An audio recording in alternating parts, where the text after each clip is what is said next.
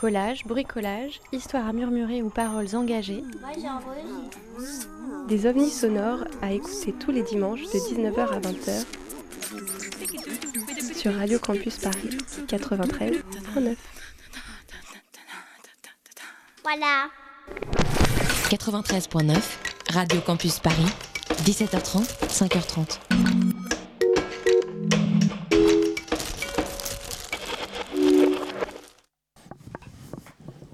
Oui, bonsoir, il est 20h, vous écoutez Radio Campus Paris, c'est l'heure de Numérix. Tiens, Jackie, bah, j'ai reçu ton ordinateur. Parce qu'il y a- il doit y avoir un système. Je sais pas sur quoi t'as appuyé, tout à l'heure tu l'as ouvert. Ah voilà, ça y est, il y a marqué accueil, imprimante, modifier la fiche. Mais ils peuvent pas te faire venir quelqu'un. Annulé. Non mais ça fait rien du tout, ça fait de la musique.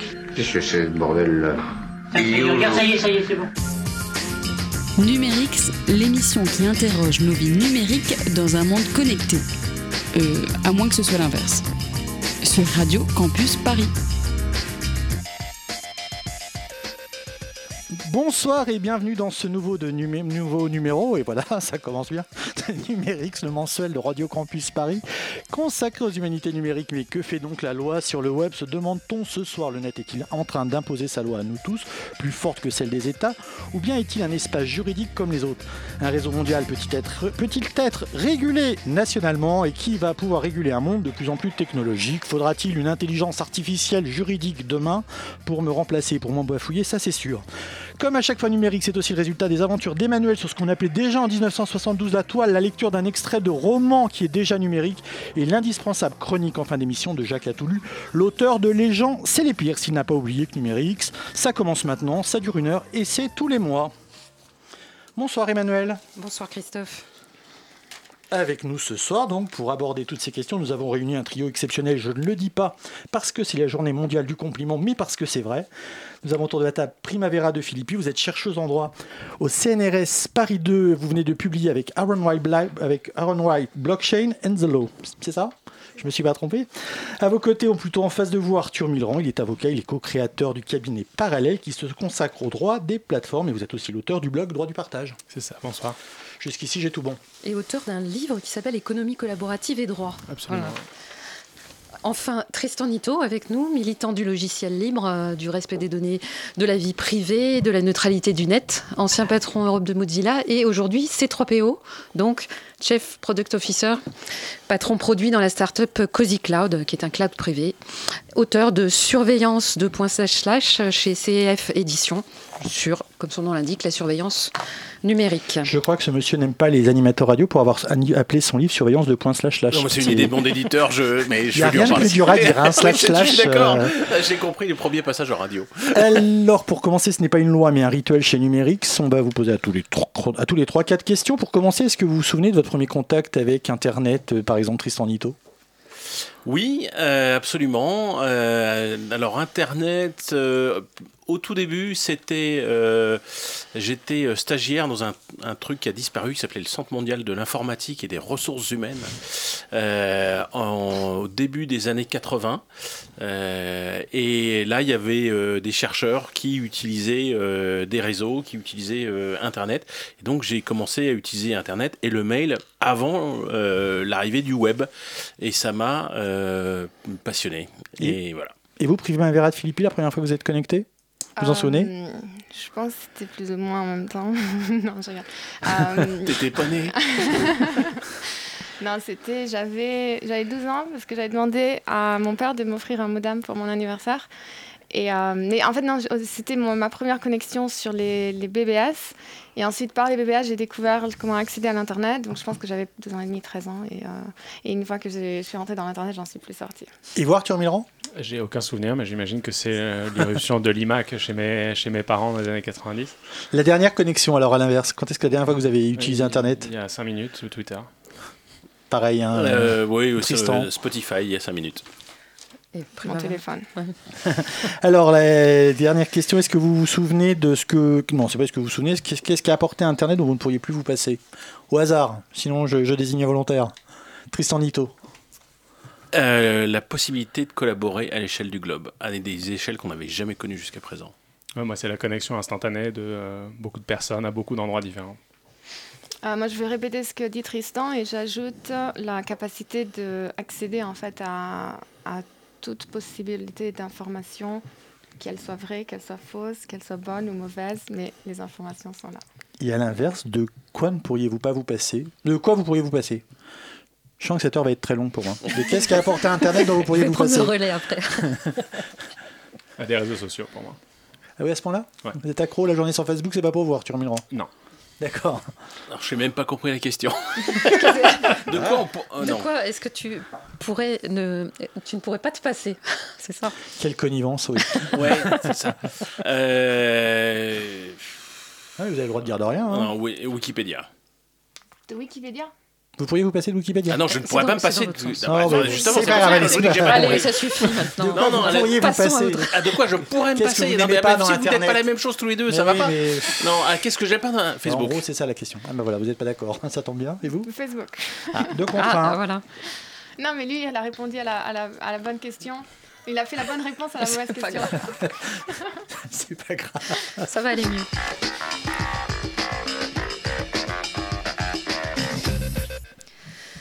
Alors, avec le numérique, est-ce qu'on est dans un cas classique d'innovation finalement qui remet en cause le droit tel qu'il était jusque-là? Puisqu'après tout, euh, quand l'automobile est arrivée, il a fallu un code de la route. Est-ce que c'est, est-ce qu'on est vraiment dans la prolongation de, de ça ou est-ce qu'on est dans quelque chose de complètement différent avec les plateformes et le numérique aujourd'hui et la remise en cause du droit? Arthur Bah, moi, je, moi, je veux bien y aller en premier. Allez. Euh, euh, je pense que la structure euh, et le mécanisme est exactement le même. C'est-à-dire que vous avez des, euh, usages et euh, un phénomène économique qui va beaucoup plus vite que le cadre juridique. Le juriste est de toute façon en retard et par nature conservateur. Et donc, nécessairement, l'initiative économique a toujours un pas en avance. Et donc le droit a toujours cette tension de rattraper son retard, de combler ses manques et de euh, créer de la norme pour appréhender ces nouveaux usages. Mais là, il n'y a pas quelque chose de disruptif, de particulier qui fait que le droit ne rattrapera jamais? Je, je- je pense que ça va juste plus vite et que c'est plus difficile de s'adapter et que c'est d'autant plus difficile d'appréhender les nouveautés. C'est- Tristan Nito. Oui, je- je- je- j'enfonce le clou. En fait, on va. euh, Enfin, pour moi, le problème, c'est c'est bien celui qu'on vient de décrire. C'est c'est la technologie qui va plus vite que le droit et la technologie qui est plus agile. Euh, c'est pas une question simplement de vitesse, c'est une capacité à bouger, à, contourner les règlements quand on en impose.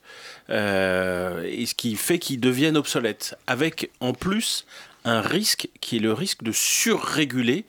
euh, qui pourrait euh, finalement empêcher de faire émerger éventuellement des champions locaux.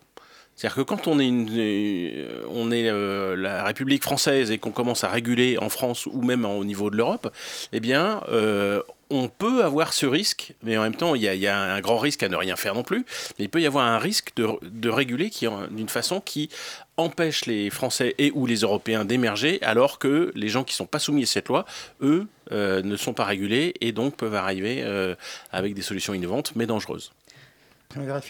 Moi, j'ajouterais un- une, optique différente. C'est, je pense qu'il y a quand même une, euh, il y a quand même une, une rupture dans, dans l'arrivée de l'internet, dans la mesure où, en fait, de plus en plus, on va commencer à utiliser la technique comme un outil de régulation. Et c'est là où ça change un petit peu la donne, puisque Comment ça, la technique comme on va utiliser en fait bah, le code, on va, on va concevoir des, des dispositifs techniques où on va en fait codifier certaines règles euh, directement au sein de la technologie et c'est là où en fin de compte il y a un changement parce que les, la nature des règles juridiques sont très différentes de la nature des règles techniques. Et donc, lorsque le droit commence à plonger dans la technique de façon à réguler des, des- des individus, même si les règles de droit sont les mêmes, la façon dont elles, vont, dont elles vont se faire appliquer ou comment elles vont être interprétées va être différente. Vous voulez dire que la, technique impose finalement un schéma qui est tel que le droit ne peut pas le casser? Non, La non, non, c'est le contraire en fait.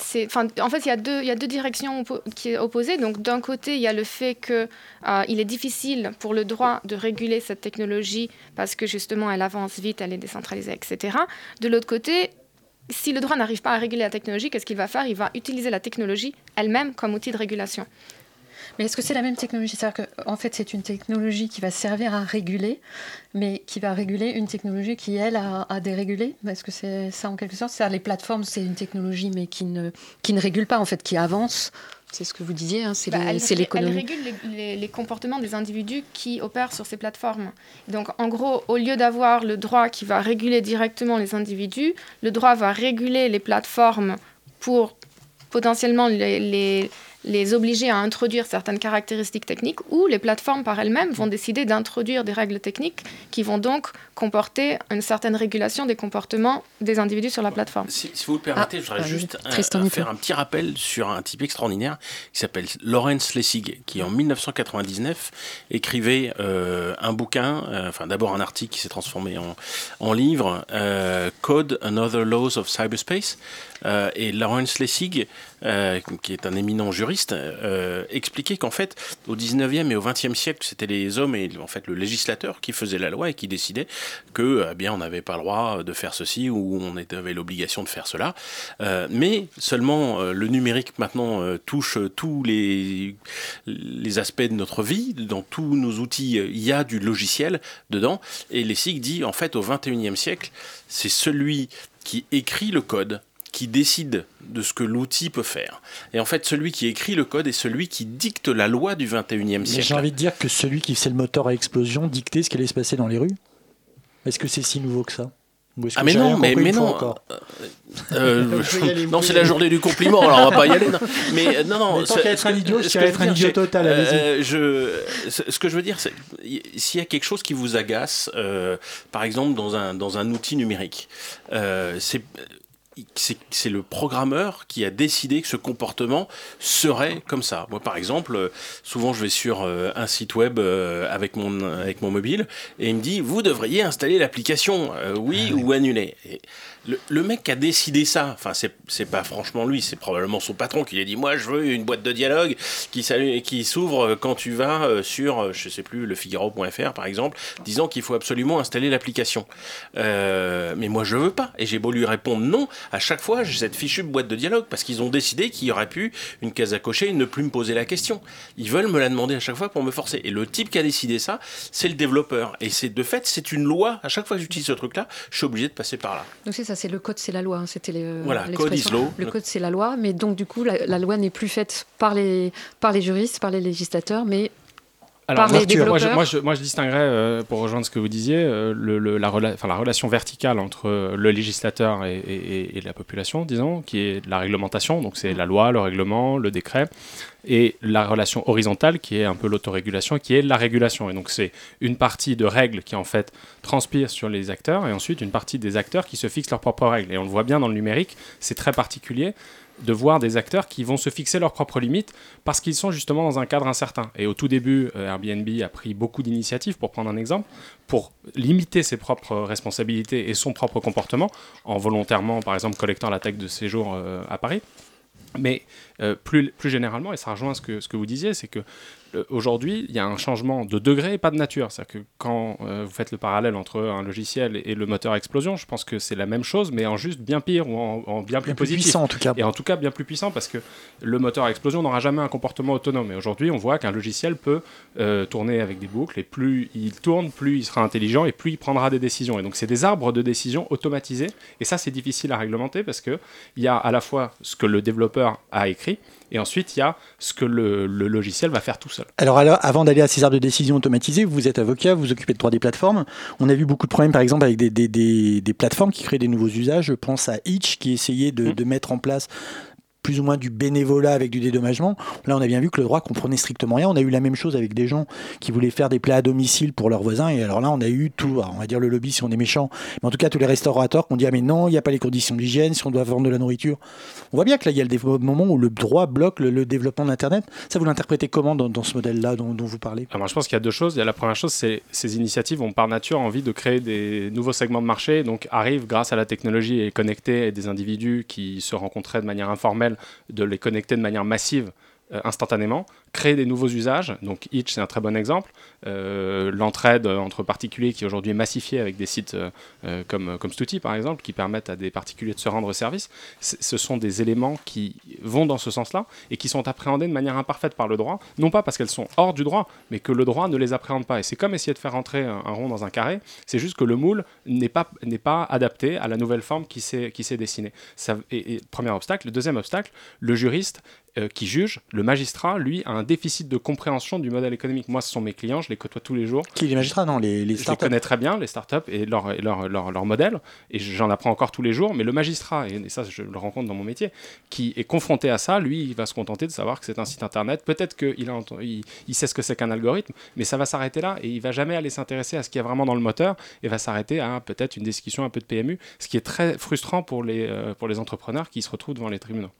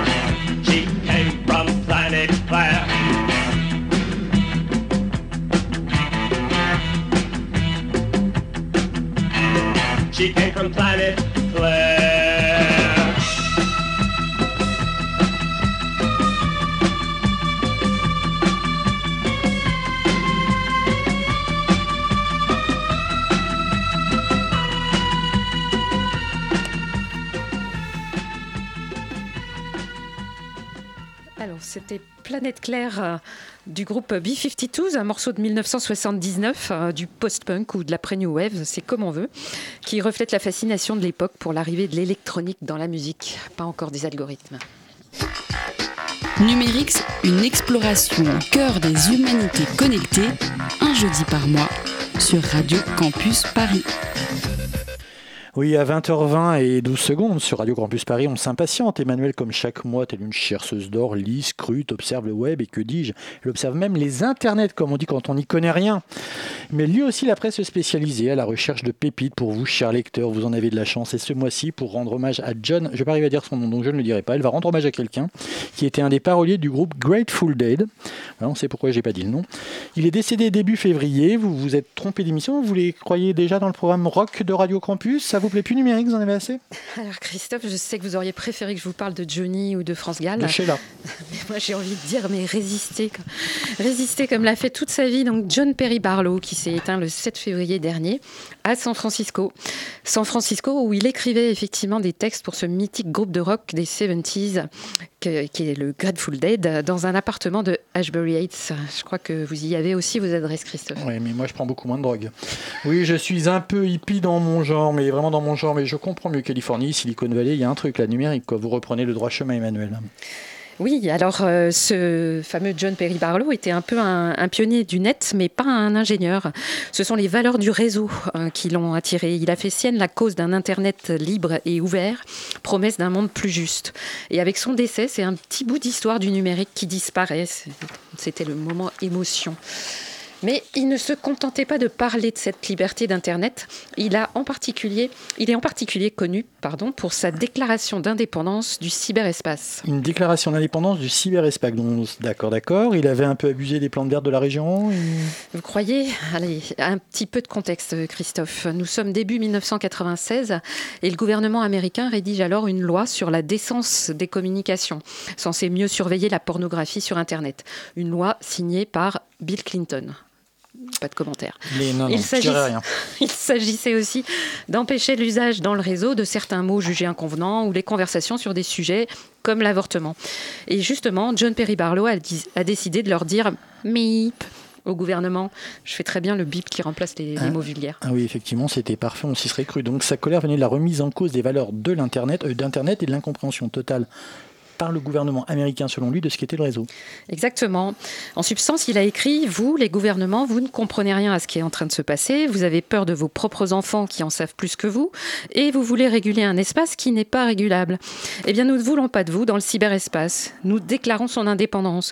Et si des conflits surviennent, nous les réglerons nous-mêmes, car un nouveau contre social est en passe de naître.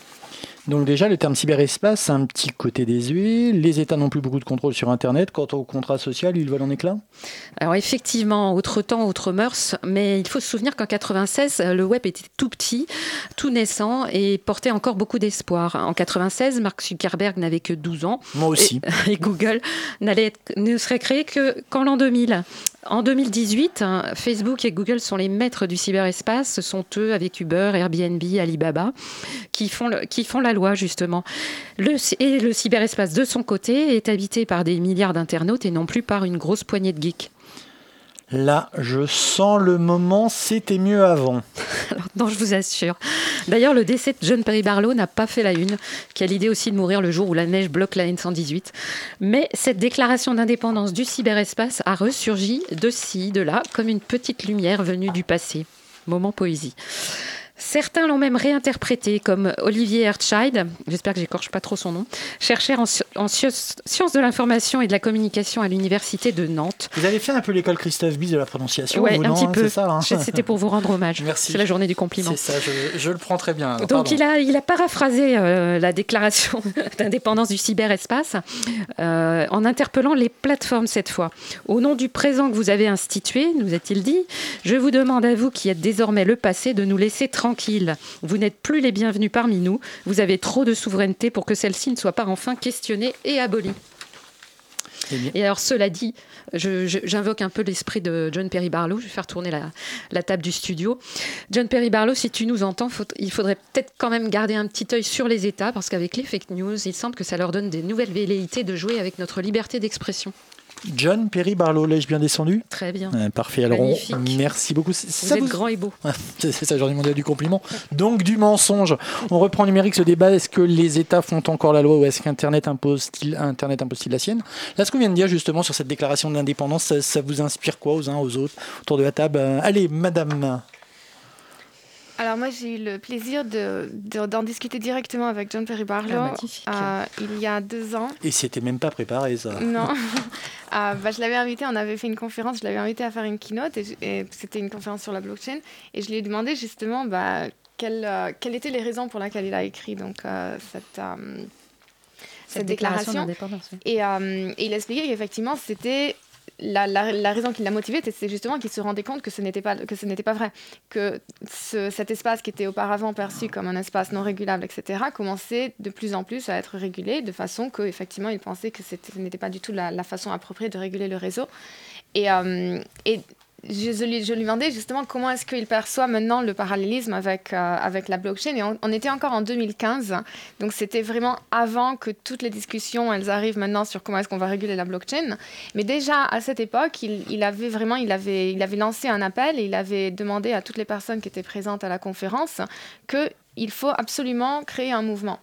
C'est-à-dire que euh, ce qu'il voulait faire lui avec cette déclaration d'indépendance, c'était créer un mouvement de personnes qui, se, qui, se, qui, qui agisseraient, qui, qui se coordonneraient pour essayer justement de préserver cette vision que, que, les, que les gens au début auparavant avaient avec l'Internet, pour empêcher qu'une régulation se fasse de façon qui ne soit pas, qui va en fait va empiéter sur les, sur les valeurs et sur les principes euh, initiaux du réseau. Et sa, sa vision, c'était de dire qu'en fait, avec la blockchain, c'est exactement la même chose.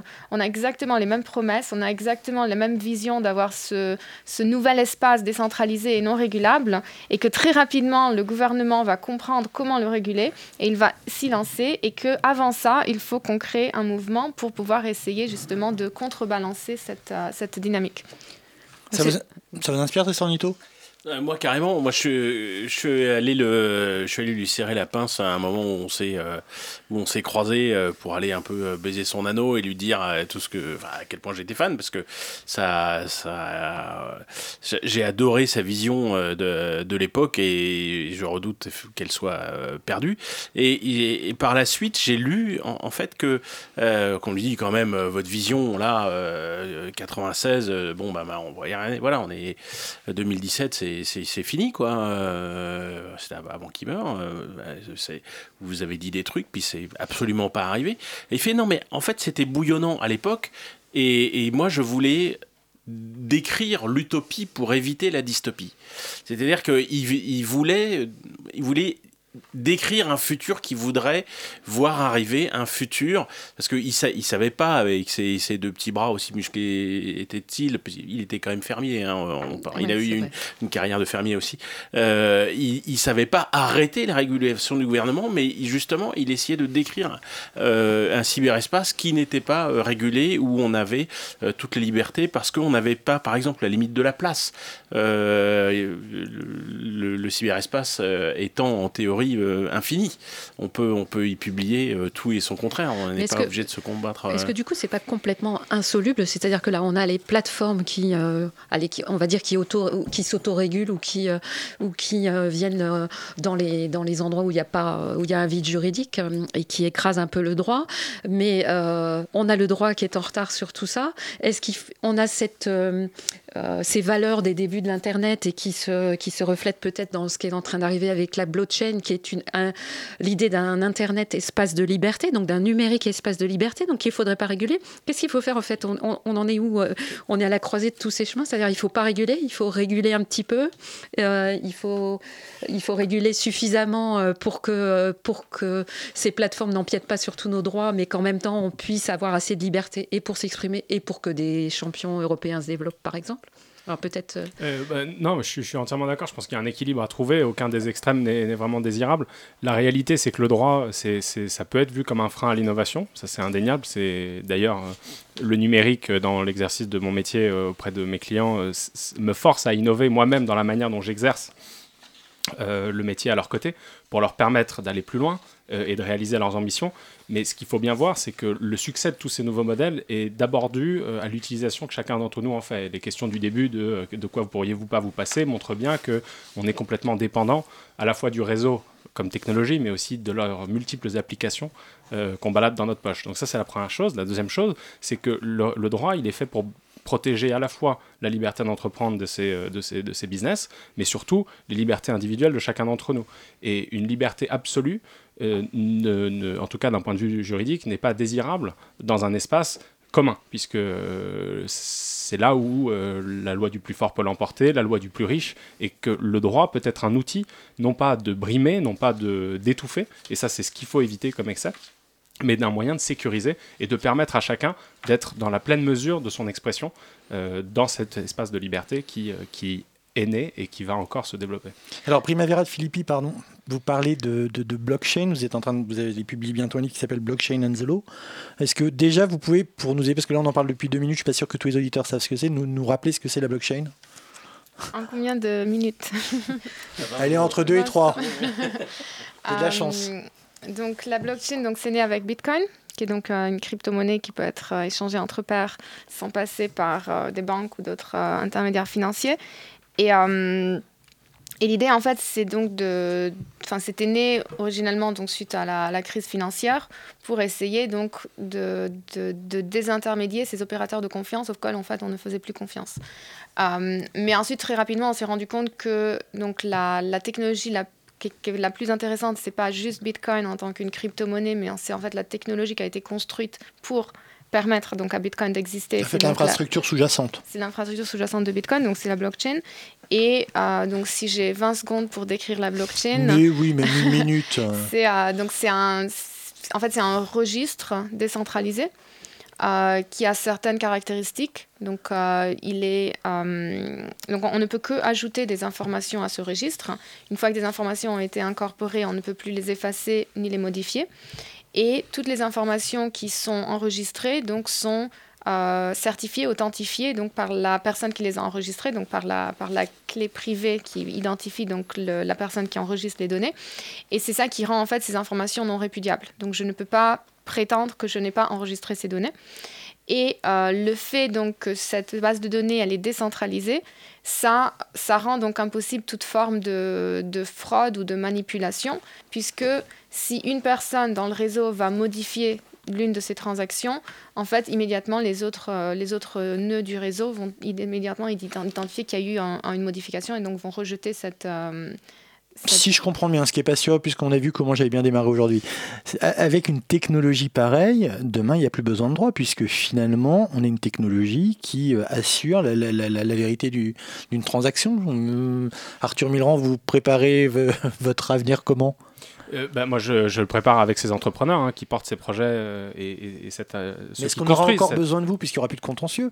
Puisqu'une transaction, elle sera forcément certifiable Ah ben et moi, pour moi, de toute façon, je pense qu'il y a évidemment une partie entière de mon métier qui va changer et qui va probablement disparaître ou qui va en tout cas s'automatiser. Le règlement des litiges, ou en tout cas les plus petits, va s'automatiser indéniablement. Il y aura des magistrats qui seront aidés par des machines. Les notaires qui, ont, qui devraient avoir peur. En fait, des gens qui vont certifier que quelque chose a été signé, mais finalement, derrière, le, derrière il y a des notions de et là, il va falloir euh, les rédiger, et les avocats euh, auront toujours un rôle, à mon avis, à, à jouer.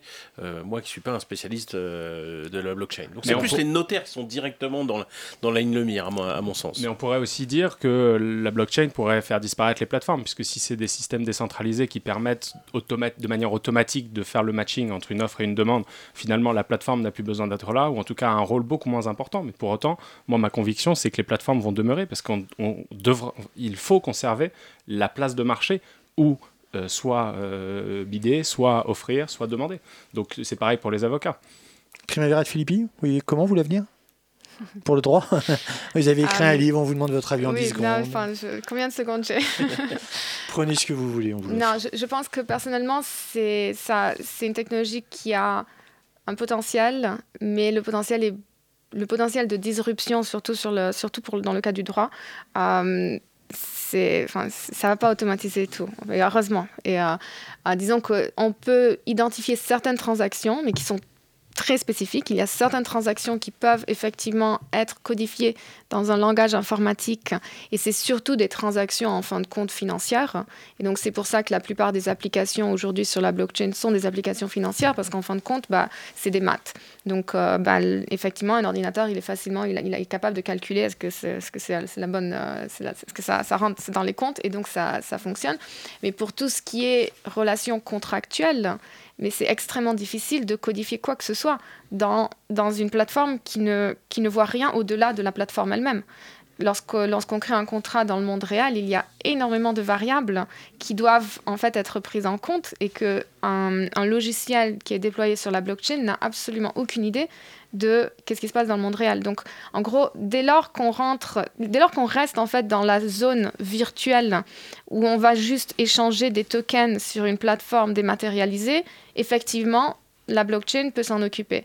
Mais dès lors qu'il y a un, pont à faire avec le monde physique, ça casse en fait. Mais là, jusqu'ici, on parle en tant qu'honnêtes gens, qu'on est tous autour de cette table, mais la blockchain, c'est aussi quelque chose que peuvent utiliser les trafiquants de toutes sortes, non? Est-ce que ça pose pas aussi de nouveaux défis pour arriver à tracer euh, certaines transactions, euh, je pense, de drogue, de commerce illicite C'est exact, mais le, le dollar, euh, l'euro est aussi utilisé à des fins euh, frauduleuses. hein. C'est Ah bon? qu'en réalité, c'est juste un, c'est juste un Oui, support le, le différent. cash est beaucoup plus, plus sécurisé que la blockchain pour les criminels, ça c'est clair. Qui est plus sécurisé Le pardon cash, Le cash liquide. Parce que ça laisse pas de traces. Alors que la blockchain laisse des traces dans le registre. On ne sait pas forcément qui a fait la transaction, mais on sait qu'il y a une personne identifiée qui a fait cette transaction. On peut faire aujourd'hui, puisqu'on a un avocat, on va en profiter, on peut faire aujourd'hui une levée de fonds en blockchain. Est-ce que euh, le droit tel qu'il était conçu permet facilement Enfin, plutôt, Ça dépend ce que vous entendez par levée de fonds. plutôt en bitcoin qu'en blockchain, pardon. Euh, alors non, vous pouvez, euh, lever des fonds. c'est très compliqué aujourd'hui de souscrire une levée de fonds, donc acheter des actions avec des crypto-monnaies.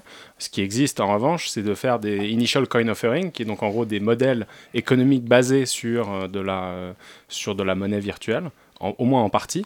Et euh, pour ça, il faut que les entreprises qui portent ces projets-là euh, émettent les, les, les coins, enfin les, les tokens. Et donc, ça passe par un processus juridique, mais qui est surtout un, un processus informatique et qui aujourd'hui est assez libre parce que non régulé.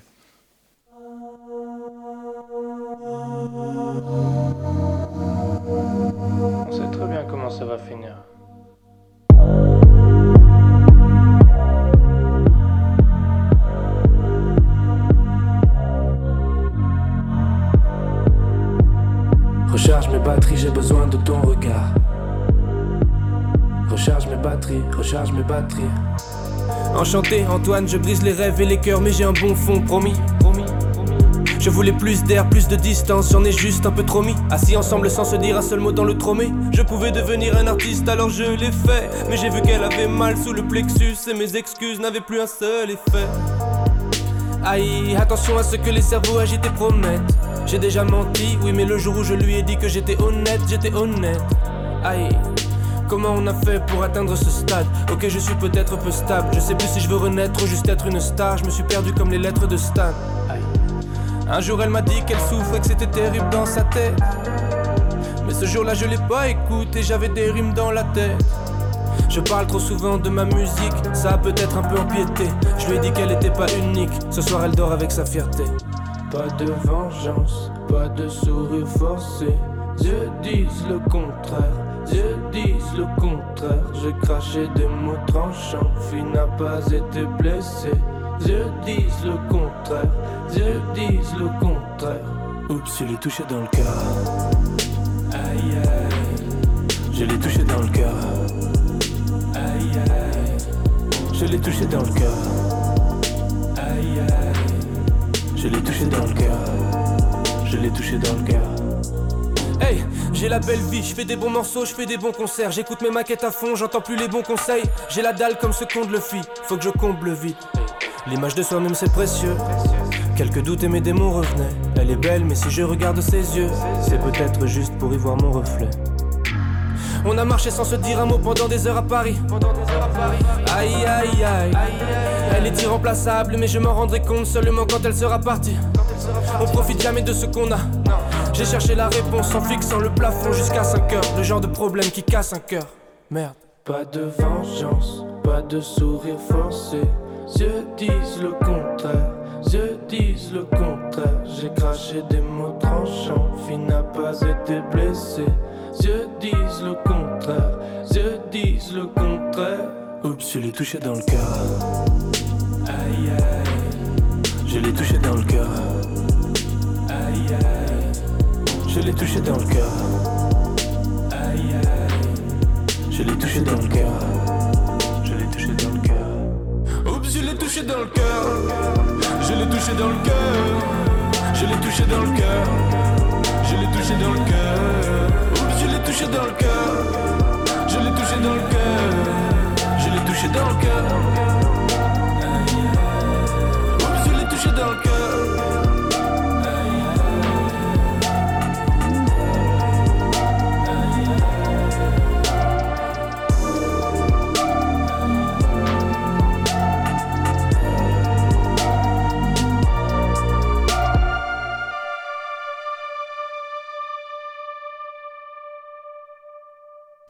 C'était L'Homme Pâle et son titre spécial animateur radio imprononçable, Eux disent le contraire. Numérix, une exploration au cœur des humanités connectées, un jeudi par mois, sur Radio Campus Paris. Comme chaque mois, c'est le moment de retrouver un extrait de roman lu par Christophe. Et ce mois-ci, c'est La nuit et des poussières de Jean-Baptiste Gendarme chez Gallimard. Ça va revenir, temporisa Sylvia, avec ton père, ça n'a pas toujours été simple, ça s'entretient l'amour, vous, vous voulez. Oh, je t'en prie, ne me sors pas les conneries des magazines, la coupe à Paloma en prenant une photo de son verre de spritz avec en profondeur de champ la Méditerranée. Sur son téléphone, elle recadra l'image et la posta sur Instagram. Hashtag apéro, hashtag Kadakes, hashtag Sprit, hashtag Costa Brava, hashtag week-end sans enfant ni mari, hashtag la vie est belle. La vie n'était pas vraiment belle, mais Instagram se moque de la réalité. Paloma passait de plus en plus de temps sur l'application. Les autres réseaux sociaux ne l'intéressaient pas. Penchée sur son téléphone, elle s'échappait ainsi de son quotidien. Quelques minutes volées pour parcourir le monde avec plus de 400 millions d'utilisateurs actifs à l'époque, ça en faisait des vies à explorer. Parfois, Paloma éclatait de rire. Quoi? demandait Soren. Oh, mais rien, c'est Blue Moon qui a posté une photo de son fils. Dans le lit, la salle de bain, le salon, la cuisine, en voiture lorsqu'il conduisait, à la caisse du supermarché au feu rouge lorsqu'elle conduisait dans une salle d'attente, pendant une réunion, une projection, chaque instant devenait une bonne raison d'attraper son téléphone et d'actualiser le fil de photos. Paloma connaissait la vie de jeune femme qui n'invitait jamais à dîner. Elle ne savait plus prendre un livre, un magazine ou simplement le temps de regarder autour d'elle. Elle suivait des centaines de comptes animés par des filles qui se mettaient en scène ou qu'on ne voyait jamais, c'est selon. Photos de leurs chaussures vues en plongée, leurs enfants à différents moments de la journée, des natures mortes, des voyages, des noix dans un joli bol en terre cuite, un foulard sur le dossier d'un canapé, des sabots au coin d'une cheminée, une cabane en bois dans la rainforest sur la côte pacifique de la Colombie-Britannique au Canada. Balade dans la neige immaculée, raquette aux pieds. Tasse de thé fumant sur plateau en marbre blanc. Pique-nique dans une calanque. Bouteille de rosée plantée dans, le sable. Sur une plage de Seignos. Cascade gigantesque dans un cirque des Pyrénées. Une route irlandaise, un temple khmer, un lac italien, une salade grecque, un port de pêche sicilien. Une nouvelle coupe de cheveux, une paire de chaussures vendre, la dernière exposition à Beaubourg. Les autres menaient une existence que Paloma ne connaissait pas dans ce quartier pavillonnaire avec son travail de plus en plus ennuyeux et Soren qui refusait de prendre sa vie en main. Le matin, à peine un œil ouvert, Paloma attrapait son pour explorer d'autres vies que la sienne. Il n'y a pas si longtemps encore, elle aimait se blottir à moitié endormie contre le corps chaud de Soren. Maintenant, elle lui tournait le dos pour scroller. Le monde extérieur devenait plus intéressant que ce qu'il se passait dans sa propre maison, dans sa vie. Numérix, une exploration au cœur des humanités connectées, un jeudi par mois, sur Radio Campus Paris. Retour dans Numérix avec Primavera de Philippe Arthur Milran et Tristan Nito pour la suite et la fin de cette émission qui s'intéresse au rapport de la loi et d'Internet. Et Emmanuel a toujours des questions passionnantes à poser. Je rappelle que c'est la journée mondiale du compliment. Alors, Primavera de Philippi, puisque vous êtes une spécialiste de la blockchain et du droit. euh, en fait, aujourd'hui, finalement, la blockchain, c'est un espace de droit à part entière qui est presque qui qui est presque un espèce de droit euh, dictatorial, mais qui ne, qui ne peut exercer finalement son droit que qu'à l'intérieur, pas à l'extérieur, pas sur le monde physique. Je suis pas très très claire non plus là, je suis en mode Christophe.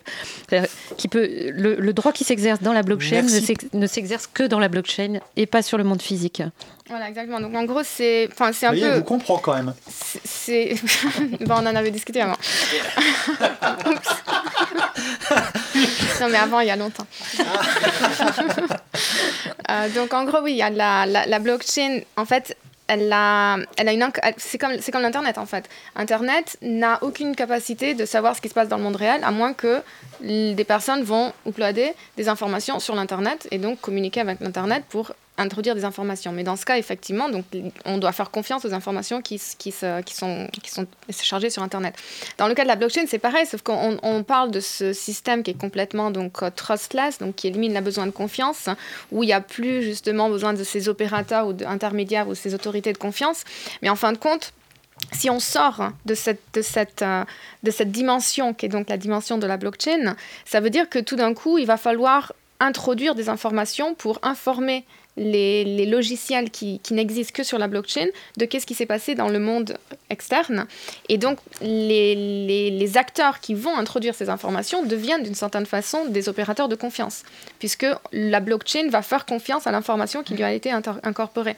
Et donc, dès lors qu'on rentre dans une interface, dès lors qu'on crée une interface entre la blockchain et le monde réel, tout d'un coup, ce système soi-disant trustless et donc complètement désintermédié et qui opère de façon purement autonome, d'une certaine façon s'ébranle, puisque l'être humain va de nouveau intervenir et si on ne fait pas confiance aux informations que cet acteur a introduites sur la blockchain, en fin de compte, on ne peut plus faire confiance à l'exécution des logiciels sur cette blockchain. C'est corrompu, en quelque sorte. Le système est corrompu par la potentialité. C'est pas une de la même façon qu'on peut corrompre un opérateur centralisé, on peut corrompre un blockchain dans la mesure où l'acteur qui va introduire l'information dans la dimension blockchain peut être une personne auquel en fait on ne fait pas confiance. Tristan Nitos, ça veut dire que le code ne fait pas toujours sa loi? Ben, Bien vu, vous êtes vraiment très fort, vous devriez faire animateur de radio. J'essaye, C'est la, journée des compliments, donc il fallait que je contribue. euh, le, là, ce que je vois en fait, c'est que euh, Primavera, elle, elle introduit un concept essentiel dans le blockchain, c'est le fait que c'est décentralisé.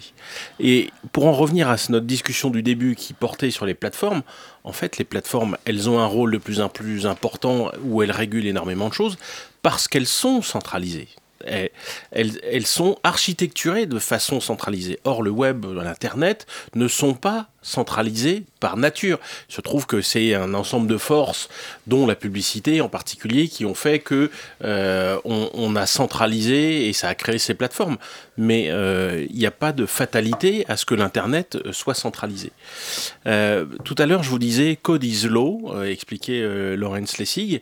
Il y a un, un autre concept super important qui est Architecture is Politics. L'architecture, c'est de la politique. C'est-à-dire la façon dont on architecture le système Internet a une fonction politique essentielle. Si on centralise, eh ben ça donne énormément de pouvoir à des gens qui sont aux commandes de cette entité centrale. Mais si on décentralise, en fait, on distribue le pouvoir à chacun, à chacun de nos citoyens, euh, à chacun des utilisateurs, des consommateurs.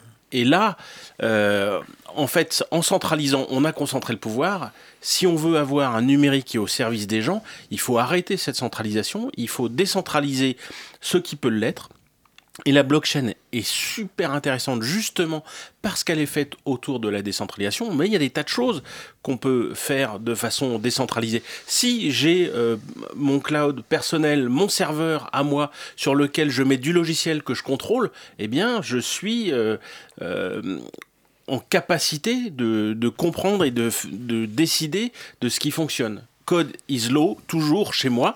C'est code is law, mais c'est moi qui fais ma loi chez moi. Je suis maître chez moi. En décentralisant, j'arrive à faire ça.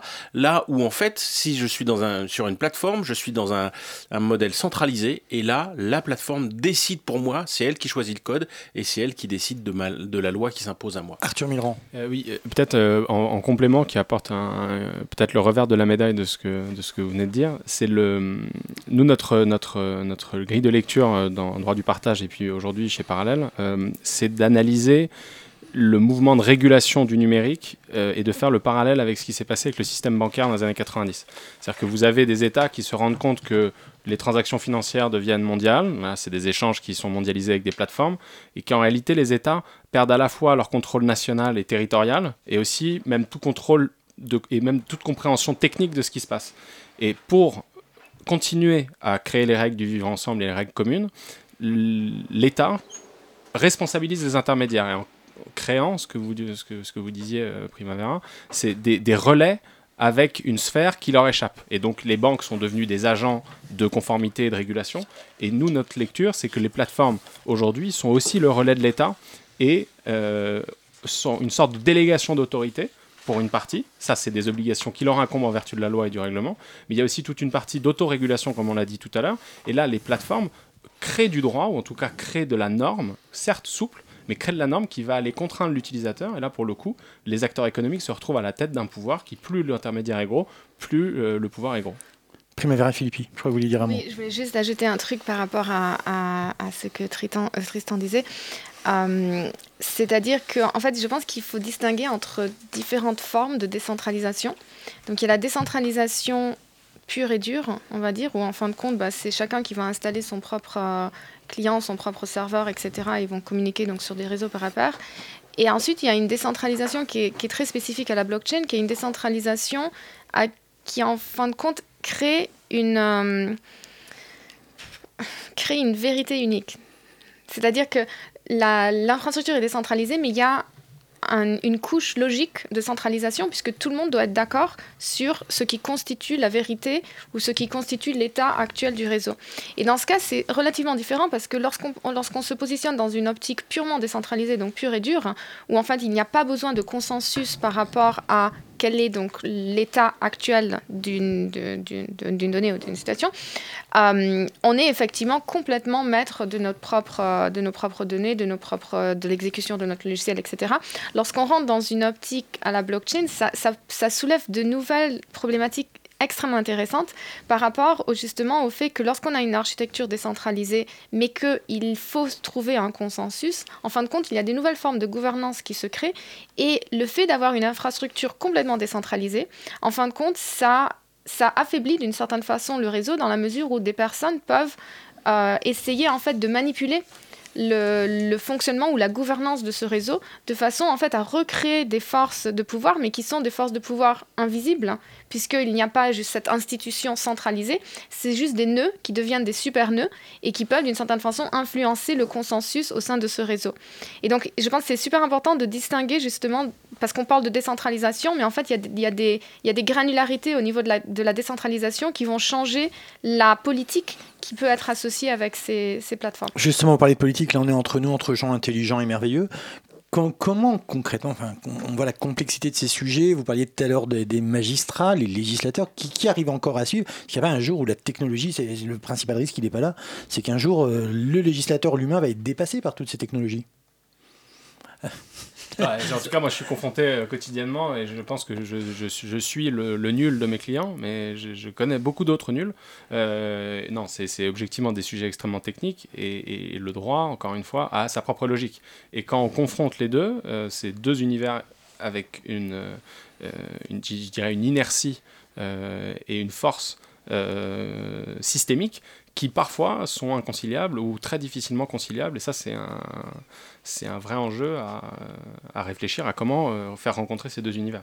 Vous, vous voyez dans, dans les lois que vous voyez, par exemple, vous voyez, ils sont, ma- ils Bah, sont pas nous, faits on est pour. souvent hein. consulté euh, depuis, euh, bah, depuis 2013, depuis le début de nos travaux, par des, soit des cabinets ministériels, soit des parlementaires ou, des, ou des missions parlementaires. Et, et on se rend compte le, le- le- le- déjà le, le manque de moyens dont, dont ils souffrent, le manque de temps dont ils souffrent pour s'imprégner de tout ça, et la nécessité aussi d'aller vite euh, pour des raisons qui là pour le coup sont politiques, et donc euh, répondre à tel ou tel, euh, tel ou tel intérêt ou telle ou telle urgence. Vous, Primavera Philippi, vous avez envoyé votre livre à tous les, les députés, vous allez le faire? Euh, oui, En plus- effectivement, en fait, c'est prévu, je- pas, pas les débuter, mais de l'envoyer aux régulateurs, aux avocats, aux juges, etc., pour qu'au moins ils, se, ils commencent à comprendre un petit peu cette technologie qui est assez complexe. Qu'est-ce qui, pourrait se passer s'ils ne comprennent pas euh, Est-ce que la, la blockchain euh, et les utilisateurs de la blockchain peuvent prendre la main sur le droit, justement, ou sur la loi?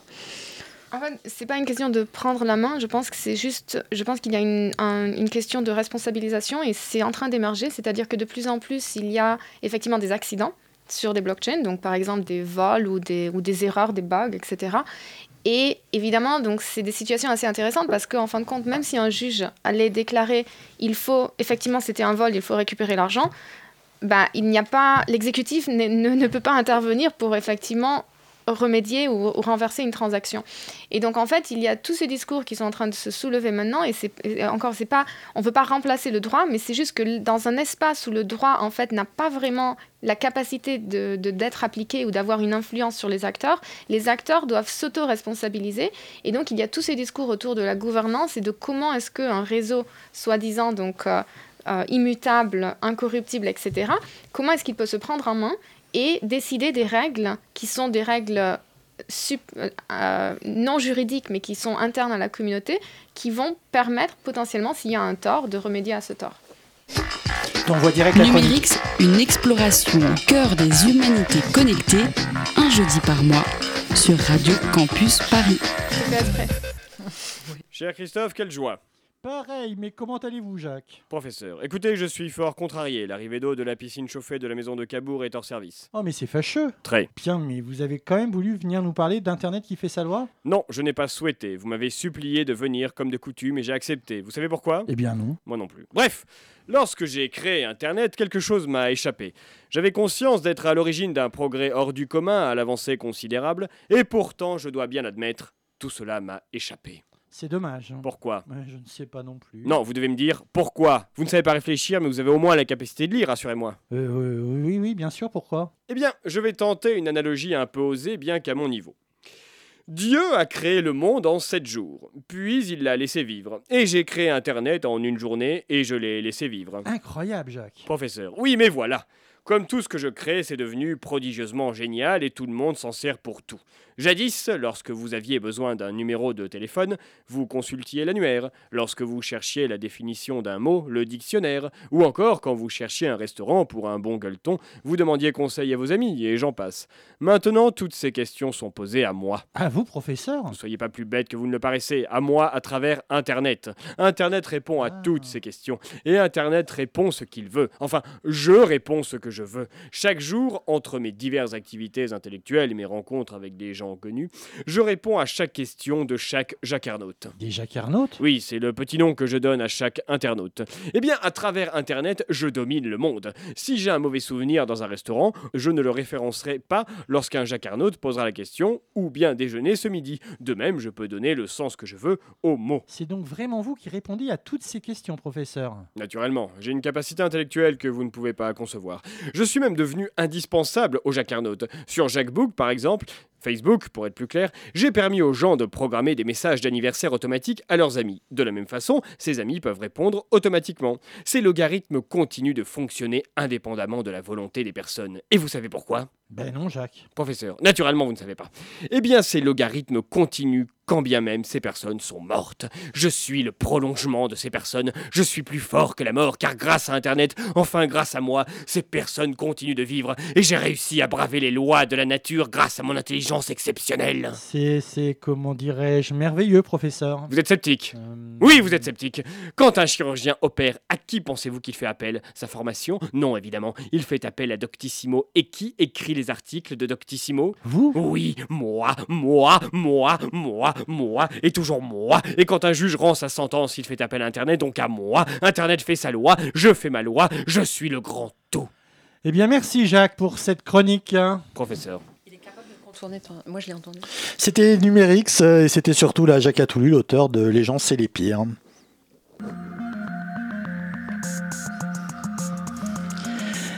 Merci, c'était Numérix, le rendez-vous mensuel consacré aux humanités numériques à Radio Campus Paris, les 20h58 et 15 secondes. Euh, Aujourd'hui, nous recevions Primavera de Philippe Arthur Milran et Tristan Nito pour parler de droit et d'Internet. Vous retrouverez toutes les informations utiles sur le site internet de Radio Campus Paris. À la réalisation, il y avait Adèle, à la présentation, Emmanuel et Christophe. On se retrouve dans un mois. N'oubliez pas de déconnecter. Et tout de suite après, c'est MapMonde. Merci, au revoir.